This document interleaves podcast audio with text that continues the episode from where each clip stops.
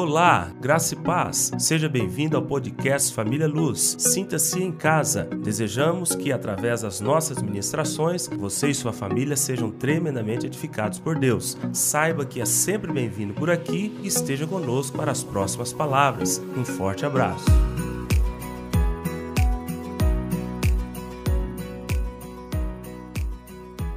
Então, nós vamos trabalhar com esse tema nesse tempo que nós temos. É claro que eu não estou pretendendo encerrar esse assunto neste culto por causa do tempo que bem resumido que nós temos, mas eu gostaria de falar sobre esse assunto. Como experimentar a vida que vence. Eu estou lidando no meu gabinete com dois tipos de irmãos. E, e quando eu falo tipos aqui, eu não estou desmerecendo nenhum tipo de, desses irmãos. Estou falando da maneira como alguns se expressam na sua vida diária. Eu estou lidando com irmãos que se converteram ao Senhor Jesus, mas se esforçam para servir a Deus, se esforçam para abandonar a ira, se esforçam para abandonar um tipo de pecado, às vezes é, é no dízimo, não são fiéis nos dízimos, ou às vezes mente muito. Esses irmãos estão se esforçando para levar a Deus, como se fosse um presente, a sua própria transformação.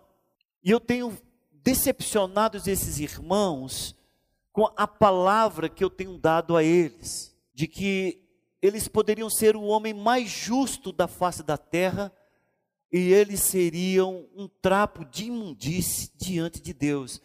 Eu sei que muitos não gostam de ouvir isso, mas é que a justiça humana, o pensamento humano, em que ele tenta se reformar para Deus, em que ele tenta ele mesmo aparar as arestas e tentar se conformar ao molde cristão, ele não consegue porque isso não é tarefa do homem.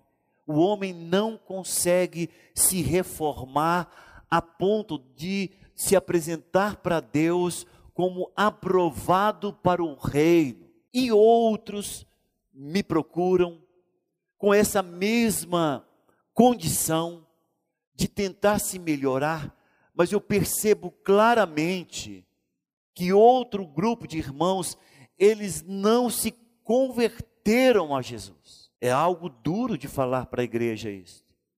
Mas este grupo de irmãos, eles se convenceram de que a vida cristã é uma boa caminhada, de que a vida cristã lhe oferece uma boa recompensa, de que a vida cristã ele consegue ter bons relacionamentos, mas você percebe claramente que quando confrontado com a palavra, a soberba que se avulta, que sai dele, demonstra claramente que ele não teve um encontro real com Deus e está dentro desta igreja. E anda, aprendeu o evangeliquez, que, que é o evangeliquez, pastor? Misericórdia, irmão. Está é, repreendido em nome de Jesus. Está amarrado, Satanás. Deus é mais. Paz do Senhor. Glória ao Jesus.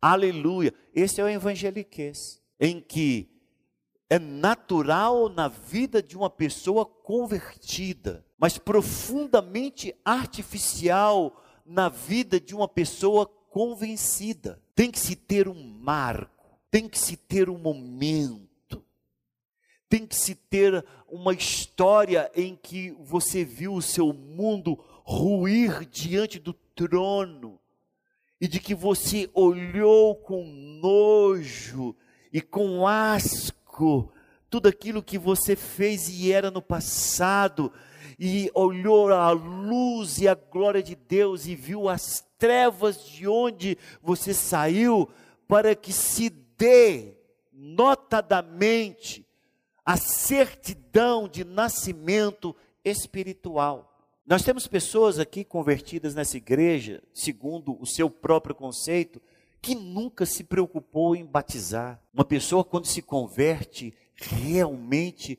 ao Senhor Jesus, a primeira coisa que ele quer é testemunhar que a sua vida mudou completamente.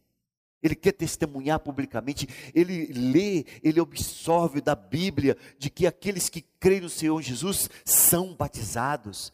Ele percebe claramente que o seu testemunho público de descer as águas e se levantar, ele está declarando ao mundo que o velho Brito morreu e que nasce agora uma nova pessoa e que essa nova pessoa, ela se move, ela caminha, ela, ela vive em Cristo Jesus. Então temos dois. O primeiro grupo de irmãos que tem me procurado, nós geralmente chamamos de os crentes carnais.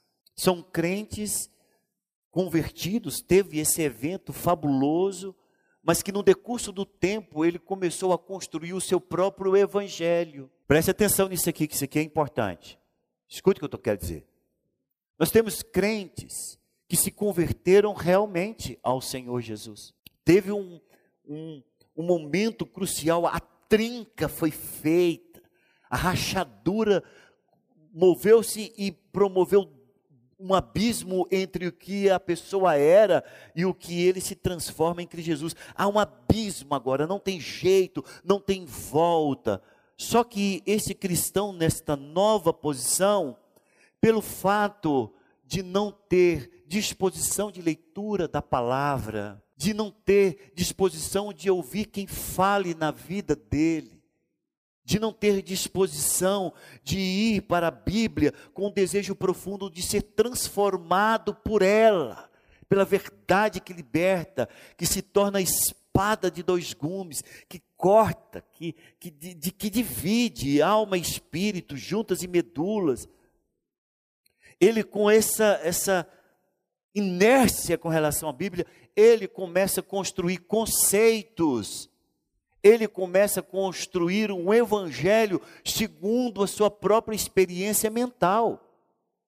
E os tais, quando vão conversar com você e às vezes é confrontado por uma palavra, ele diz: O meu Deus não me cobra desse jeito. Falou dessa forma, pode ter certeza que, ainda que tenha sido convertido ao Senhor Jesus, ele construiu uma doutrina particular, alheia à palavra de Deus e aquilo que está constituído como sendo o que alicerça a vida cristã normal. Então, quando nós entramos dentro dessa série, eu achei muito bom, porque a palavra ela é muito fácil, as duas primeiras palavras que foram ministradas.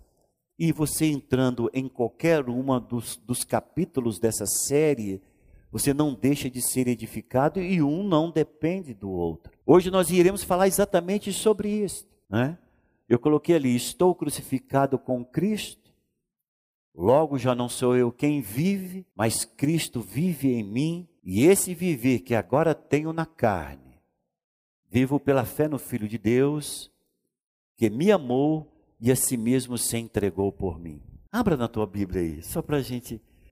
Gálatas capítulo 2, versículo 19 e versículo de número 20. E aí nós vamos tentar, pelo menos, introduzir, e queremos no final desta palavra ter conseguido responder essas três perguntas no seu coração, no meu coração, em nossas vidas. Como pode um cristão deixar de ser ele para ser Cristo.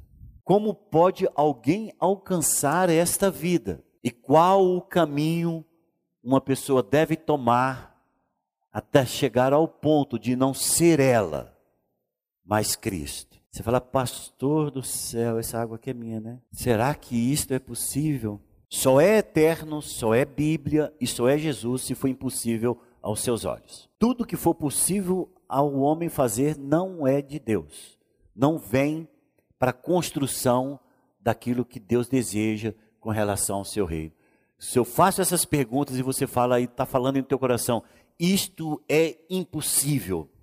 Bom, já ganhei o primeiro ponto. Porque se é algo que somente Deus pode fazer, isso é reino de Deus. Porque Deus não vai repartir, Luciano, a glória dele com você. Ele olha para você com profundo e imenso amor, mas se você quer ajudá-lo, ele cruza os braços e deixa até que você se extenua, até o ponto de você dizer: Eu estou morto e acabado. Aí ele começa a agir. É importante nós relembrarmos algo que constantemente eu falo na vida desta igreja. É aqueles três aspectos da cruz. Porque se você não compreender os três aspectos da cruz, você não vai compreender e você não vai assimilar esse tema que nós colocamos, uma vida que vence. Quando você olha para a cruz, você não pode ver somente uma, um madeiro em que foi sacrificado alguém que te amou. Não pode somente isso. É incompleta a mensagem. A obra da cruz, ela tem um arcabouço de que abarca três aspectos extremamente importantes, onde nossa vida cristã está toda ela embasada. Só há vida cristã normal se você no momento em que você se converte ao Senhor Jesus, passando aqueles momentos de euforia, você entra para perceber a sua realidade espiritual e aquilo que Deus planejou ao seu respeito. E uma das coisas importantes que você tem que compreender ao seu respeito é que significado a cruz de Cristo tem para mim. E que esse significado é, me pode produzir em minha vida, não somente na que passou, mas na que eu estou vivendo e na que eu viverei eternamente. Quando você tem esse desejo de compreensão e você traz a cruz de Cristo para dentro do seu entendimento, essa, essa cognição, essa compreensão, e ela não pode ficar somente na mente, ela tem que derramar no nosso coração e produzir mudanças que envolvem todas as nossas esferas de ação, todas as nossas escalas de valores, aí sim você compreende o que significa a cruz de Cristo. Então, a primeira coisa que eu quero falar para vocês, é só relembrar, é sobre a obra da cruz. A obra da cruz. O Senhor olha para o homem, o Senhor tem um projeto para o homem desde o céu, não é quando foi estabelecido na terra. Deus estabelece o Éden, o jardim do Éden, coloca o homem e a mulher conforme a sua imagem e semelhança. E o objetivo de Deus é que se tivéssemos hoje, nós estamos com quase 8 bilhões de pessoas na face da terra, hoje nós deveríamos ter aí no mínimo, no mínimo 30 bilhões de seres viventes, porque o homem do Éden, ele talvez morreria com milhares ou milhares de anos, nós não sabemos. Mas o que o Senhor desejava era que essa terra fosse tomado pelo seu reino, que foi implantado a partir do jardim do Éden. Lá estava o molde, a maneira como Deus desejava colonizar essa terra. Era uma terra que existia um inimigo espiritual chamado Satanás, expulso do céu por sua rebelião e por sua inveja e por tudo aquilo que ele fez, caiu na terra e Deus estabeleceu na terra o seu reino. Do pó da terra de onde esse inimigo caiu, ele fez um ser que ele esperava que espontaneamente, voluntariamente, no uso do seu livre-arbítrio, se tornasse um adorador, coisa que esse inimigo não quis. A coisa começou bem, mas nós sabemos que a astúcia de Satanás, de Lúcifer, do, do antigo dragão, pode, coloque o nome que quiser. Eu falo do inimigo do reino, o inimigo da, do nosso Deus. Com toda a sua experiência, a sua vivência, ele consegue penetrar nesse projeto e, por causa do homem ter livre-arbítrio, ele escolheu cair. E caiu. Só que ele cai, mas aquele que é eterno já sabia disto e ele começa então a estabelecer a sua obra a partir de uma linhagem que caminha no decurso da história até chegar no, na plenitude dos tempos. Não é nem a plenitude do modo, da maneira como estava a terra ou do pecado, é na plenitude dos tempos de Deus. E Ele mesmo vem encarnado, porque agora é Ele que precisa estabelecer o seu reino na terra. E quando ele vem para estabelecer esse reino na terra, isso é porque durante todo o trajeto da história não teve quem pudesse se qualificar nos moldes e nas exigências do reino de Deus. Então ele mesmo vem ele olha para toda a história da humanidade e, percebe claramente e mostra no decurso da história que o pecado já não era mais um pecado que contaminava o estado comportamental do homem, mas ele já tinha entrado nas vísceras do homem, todo ser agora, todo aquele que nasce, nasce pecador. E ele precisa então agora estabelecer o reino a partir dele, porque agora aqui é o outro tipo, o outro molde na esfera do pensamento de Deus. E, e algo que transcende a terra e estabelece o seu reino a partir de Jesus Cristo. Porque na realidade ele não encontrou um justo sequer. Não há pudesse exercer esse papel de salvar e fazer com que o reino de Deus fosse estabelecido não somente na terra, como também fosse para povoar o céu. Então o Senhor manda Jesus. Ele manda Jesus porque se fosse para fazer a justiça de Deus sobre todos os pecadores, todos pecaram, diz a palavra, e carecem da glória de Deus. Se fosse para olhar para a justiça, diz a palavra lá em Isaías capítulo 64, versículo 6. Pode deixar que eu abro rapidamente. 64, versículo 6, que diz: Mas todos nós somos como um imundo, e todas as nossas justiças como trapo de imundícia. Todos nós murchamos como a folha, e as nossas iniquidades como um vento nos arrebatam. Não existe justiça. Lá você pega o livro de Romanos, principalmente Romanos capítulo 3, que eu quero separar esse texto aqui. Romanos capítulo 3. Como está escrito, capítulo 3 de Romanos, versículo 10, como está escrito, não há justo, nenhum sequer, não há quem entenda, não há quem busque a Deus, todos se extraviaram, extraviaram, a uma se fizeram inúteis. A uma se fizeram inúteis. Não há quem faça o bem, não há nem um sequer. Essa é a realidade da humanidade. Então, Marcos, o Senhor olhando para você e te amando, ele providenciou uma, um escape que não depende de você, da sua justiça, daquilo que você fez ou deixou de fazer. Ele mesmo se entrega em seu lugar. É tão profético, é tão lindo isso, que quando no começo do ministério de Jesus, quando ele vai descer as águas, João Batista tem uma revelação que vem do trono de Deus, aponta para ele e diz: Estou tendo uma revelação que vem desde o Éden e que agora explode no meu interior em uma só frase: Eis o Cordeiro de Deus que tira o pecado do mundo. Você fala, pastor, que frase é essa? É uma frase que remonta o Éden, em que Deus sacrifica os cordeiros para vestir a nudez de Adão e Eva. É a frase que remonta o cordeiro que Deus guarda para Abraão, no momento em que Abraão levanta seu cutelo para sacrificar, o Senhor diz: Não faça mal, garoto, que eu não vim para pedir sacrifício humano.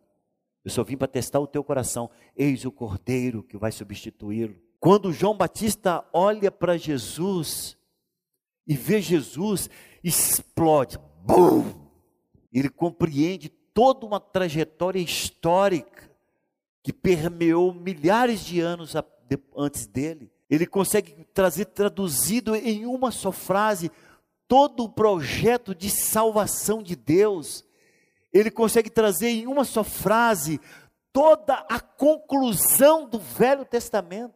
Ele traz em uma só frase tudo aquilo que foi o projeto de Deus, que permeou várias trilhas e se entrelaçavam entre elas como como um, uma, as teias de um tecedor que faz um tapete, que faz a trama e que tudo fica depois muito bem harmônico, ele consegue traduzir tudo aquilo e explode em uma frase. Ele faz parte agora dessa história, porque é ele que agora, de maneira simbólica, de forma antecipada, está dizendo: Você é o cordeiro que irá morrer em favor de todos. Esta é, isto é algo que você não pode perder de vista, porque é, é nisto que todos nós estamos. Estamos aqui hoje, sentados aqui com os nossos corações às vezes compungidos pela presença de Deus, cheios da graça de Deus. Você fala, eu fiz alguma coisa por isso, você não fez nada. Eu quero dizer isso para você bem claro: você não fez nada. Até a fé que você teve para crer nele, foi ele que deu, é dom de Deus. E então se consuma um princípio extremamente importante que não é somente histórico, ele é transcendental, ele é poderoso, ele é eterno, que foi a obra da cruz em nossas vidas, aquele que nos substituiu na cruz do Calvário. Então, quando você olhar para a cruz, não olha como um símbolo, como um amuleto, não olhe como algo que você precisa pendurar no, na orelha ou fazer um cordão. Não, não é isso, não. Tem que entrar aqui dentro. Quando você olhar para a cruz de Cristo, você olhar para a cruz de Cristo, você olha para você e fala: Eu não podia ter subido ali, porque se eu subisse ali para morrer pelos meus pecados, morto ficaria. Eu não teria a vida que agora tenho. Por isso, Senhor, obrigado pela obra da cruz. Esta é tremenda.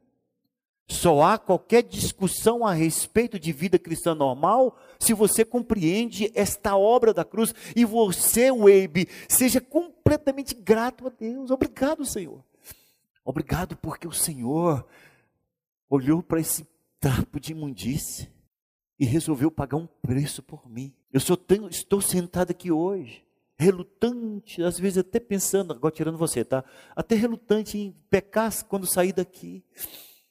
Mas o Senhor morreu na cruz por mim. É um amor que constrange. É algo que revoluciona o ser humano. Talvez é o primeiro aspecto desse encontro tremendo e poderoso que nós temos com Deus. É esse primeiro impacto em que você é completamente saturado pela obra da cruz e que você fala, meu Deus, por mim mesmo, o Senhor tem certeza que o Senhor fez isso por mim mesmo, o Senhor morreu por mim, porque eu me acho tão imundo, tão podre, tão pecador, minha mente totalmente deturpada, foi por mim mesmo, e você fica impactado com essa obra. Então nós não podemos, ao trabalhar para responder essas perguntas, como um cristão pode, como pode um cristão deixar de ser, é, deixar ser ele para ser Cristo, se você não compreender, se você não tiver completamente cheio desse amor impactante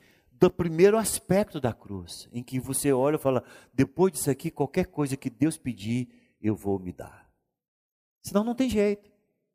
Se falar para isso aqui, para uma pessoa que não é cristã, é perigoso dar briga no final. Porque ele fala: Você está doido, rapaz? O que você está me pedindo é loucura. O que, que, que, você está falando para mim? Jamais vou fazer isso que você está falando. Se ele não tiver tido o encontro com Deus, da maneira como eu estou falando para vocês, pelo impacto da obra da cruz, você não consegue prosseguir. O problema que enfrentamos dentro da cristandade hoje é aqui para tudo. Aqui para tudo. Por quê? Porque se a pessoa se converter, Deu realmente, ela tem essa compreensão da obra da cruz de maneira avassaladora dentro dele. É algo assim que varreu. É algo assim que foi uma tempestade que entrou em água em tudo quanto é lugar da vida dele. Ele, ele sabe que ele foi saturado com aquilo. Aí, esse você consegue prosseguir na caminhada. Esse você consegue começar a mostrar para ele o quanto ele precisa ainda se dar mais em prol disso. Se não teve esse aspecto da salvação, não adianta. Você vai falar sobre uma vida que vence, ele vai se sentir ofendido. Mas sete minutos. Como não ser eu, mas Cristo? Amém? Lê lá. Como não ser eu, mas Cristo? Precisamos começar da última parte do versículo 19. Você só vai ser Cristo se você compreender isto. Estou crucificado com Cristo. Logo, lá embaixo, já não sou eu. Você só vai ter vida cristã normal se você compreender, estou crucificado com Cristo. Mas o Senhor falou da obra. Ali já parece que é uma coisa mais profunda. Sim, sigamos então na revelação que eu estou trazendo para nós nessa manhã. Você recebeu a obra da cruz. Só que quando você passa pela obra da cruz, no outro dia você se vê lutando contra você. Pelo menos foi assim comigo. Eu não queria mentir, eu mentia. Eu, eu não queria, é, eu não queria irar, eu ficava irado. Eu não queria ser presunçoso, era presunçoso. Não queria ter inveja, estava invejando. Eu, eu, eu, eu entre, depois que eu fui impactado com a obra da cruz, eu pensava que no outro dia eu ia nascer uma nova pessoa. Eu dormi, aí eu acordei e falei, parece que eu acordei do mesmo jeito, pecador como era. E eu notei que eu precisava de ter uma revelação maior, mais profunda daquela cruz de Cristo. E aí veio então todas as informações que se você não trazer para dentro como se comendo um alimento, nada fará na sua vida. Tim Ana está aqui de prova. Esse assunto é o assunto desde a tenda. Sim ou não? Está aqui, eu não estou falando para vocês uma coisa que eu não faço. Esse aqui é um assunto desde a tenda. Tim Ana nos encontrou falando sobre isso. Mas se você não se deixa saturar, se você não come como alimento, se você não ingere para a sua vida espiritual, sempre será muitas informações e até intrigantes informações, mas nunca será revelação e transformação. Nós temos pessoas dessa igreja que caminham conosco todos esses anos. E por que, que você não vê na vida de alguns a mudança que precisaria ter? Por que, que você não vê na vida a, aquela falha no caráter que você viu há 34 anos atrás? Por que, que você não vê a mudança hoje? Porque esse segundo aspecto foi relevado.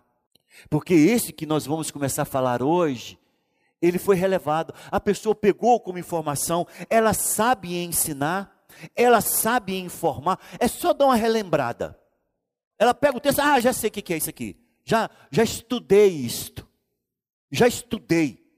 Tem pessoas que falam assim, já estudei, eu sei como é que é esse caminhada aí. Não, irmão, o que nós queremos não é que a pessoa aprenda. Nós queremos é que a pessoa coma. É diferente. Você chega para o teu filho e fala, come essa goiaba, aqui vai ter potássio, aqui vai ter ferro, aqui vai ter vitamina C, aqui vitamina D. Ele fala, nossa, legal pai, então vou informar para os meus amigos. Chega para os amigos, come essa, essa goiaba, porque aqui tem potássio, aqui tem ferro. E ninguém come. Resolve alguma coisa? Não. O que resolve é você falar para ele, tem tudo isso, e fala, é, como minha mãe diz, glute, glute, come, come, morde, e você vê comer. Porque aquilo ali vai se transformar no corpo dele, tudo aquilo que você trouxe de informação. Vai entrar potássio para onde precisa de potássio, vai entrar ferro para onde precisa de ferro, vai entrar manganês para onde os minérios vão ficando equilibrados com aquela goiaba que ele comeu. Talvez não vai suprir tudo, mas uma boa parcela pode ser que aconteça. Então, quando nós falamos a respeito desse segundo aspecto, pastor, qual é o segundo aspecto? Eu falei inicialmente nesse culto sobre a obra da cruz. E o quanto tem que ser impactante nas nossas vidas. Mas você não pode olhar para aquela cruz e pensar que ela só vai ser, só vai ter esta ação na sua vida. Não. Você tem que compreender que quando o Senhor te convida para estar em Cristo, Oh, preste atenção nisso aqui. Quando o Senhor te chama para estar em Cristo. Porque só em Cristo você tem a vida eterna. Ele te chama para que você possa compreender que espiritualmente e pela fé, em todas as suas ações, você vai ser incluso naquela cruz. Presta atenção aqui. Isto é importante você compreender, porque na realidade vai agora vai exigir de você a sua fé em ação. O que muitas pessoas querem falar assim, não, eu quero ser incluso naquela cruz. E ele pensa que Deus vai vir pegar ele fisicamente, jogar ele lá, ele vai sentir as dores. Ai, estou sentindo a dor. É todo místico. Não, não é nada disso, é fé de que você em Cristo Jesus não somente experimenta da obra da cruz, mas como também você experimenta da morte do velho homem. Você experimenta da morte do velho homem. Quando você diz, Senhor, não somente a obra, mas também a inclusão. Eu quero que o velho homem, aquele homem que o Senhor morreu na cruz, que ele morra também na cruz, para que eu possa, a partir da cruz, viver uma vida de ressuscitado. Porque a vida do cristão normal, ele não é uma vida segundo as regras, segundo a força, segundo o poder do velho homem. Ele é um homem que vive a vida de um ressuscitado. Por quê? Porque eu fui levado à cruz com Cristo Jesus. Eu fui colocado ali Cristo Jesus. E quando você fala, eu estou crucificado com Cristo, que envolve não somente esse pensamento intelectual, mas algo que vai mais profundo. Você sabe que saiu lá de dentro o entendimento claro de que você, pela revelação, foi colocado ali. Você passa em fé a viver uma vida de ressuscitado. Você fala, complica não. Eu digo para vocês, não é complicado. Só não é fácil. Não é complicado. Só não é fácil. Por quê? Porque ninguém quer. É, o homem ele tem uma autopreservação tão grande natural que ele, ele pensa que viver uma vida de ressuscitado ele é, ele é, é se autoanular. É ele deixar que agora, não, eu tenho uma mente branca, agora Deus me comanda, eu sou um robô. Não, nada a ver, não tem nada a ver com lavagem cerebral, não tem nada a ver com manipulação, não tem nada a ver com, com mani, é, você se tornar uma pessoa robotizada, não tem nada a ver de você perder toda a sua inteligência, pelo contrário, você vai ter a mente de Cristo. Mas as pessoas têm medo de falar até isso, por quê? Porque ela pensa, não, eu, eu não, peraí, eu tenho que viver, ou, ou eu, eu quero viver, ou eu, eu penso em viver. Quando na realidade, o que o Senhor está querendo é que você compreenda, primeiro você saiba, sabendo isto, que foi crucificado com ele o nosso velho homem, para que não sirvamos o pecado como nós servíamos antigamente. E depois de saber isso, nós nos considerarmos. A mesma fé que você tem para declarar que você é salvo. É, Edmo, você é salvo. Se você é salvo, levanta a mão direita. Glória a Deus. Convicção. É essa mesma convicção em que você não tem nada para me dar. Você tem uma certidão de salvação aí?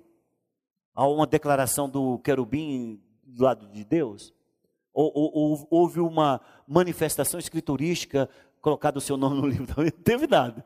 Então isso aí é fé, concorda? É, ninguém vai te demover disso. É esta mesma fé que tem que ser colocada para que você se olhe na cruz do Calvário e diga: Eu fui crucificado eu me considero crucificado. É desta maneira que eu verei a minha vida, uma vida de crucificado. Tem que ser essa mesma fé. Mas quando chega aí, trava. Sabia disso, Claudinete? Chega ali, trava. A pessoa não, não, não consegue compreender. Meu Deus, como é que é isso? A mesma fé que você teve para ser salvo tem que ser a fé em que você se considera incluso na cruz do Calvário. Mas ali a pessoa pega aquela parte da cruz do Calvário de ser incluso e coloca no bolso. Não, isso aqui depois eu vejo. Já está bom até aqui. E vai viver uma vida cristã anormal a vida inteira uma vida cristã capenga a vida inteira, uma vida cristã que não tem sucesso, não vai viver uma vida de vencedor. Vai ser salvo? Vai, mas será sempre um derrotado, não, não somente nessa vida, mas também perderá a recompensa no milênio. Então é nesse campo aqui que nós iremos trabalhar. Eu não vou entrar mais profundamente, não vou colocar mais campos, porque eu não tenho tempo, já passei cinco minutos do tempo que eu havia prometido de dar vamos batalhar nesse tema até que você compreenda. Você pode, vai compreender. Você só não vai ser se você não quiser.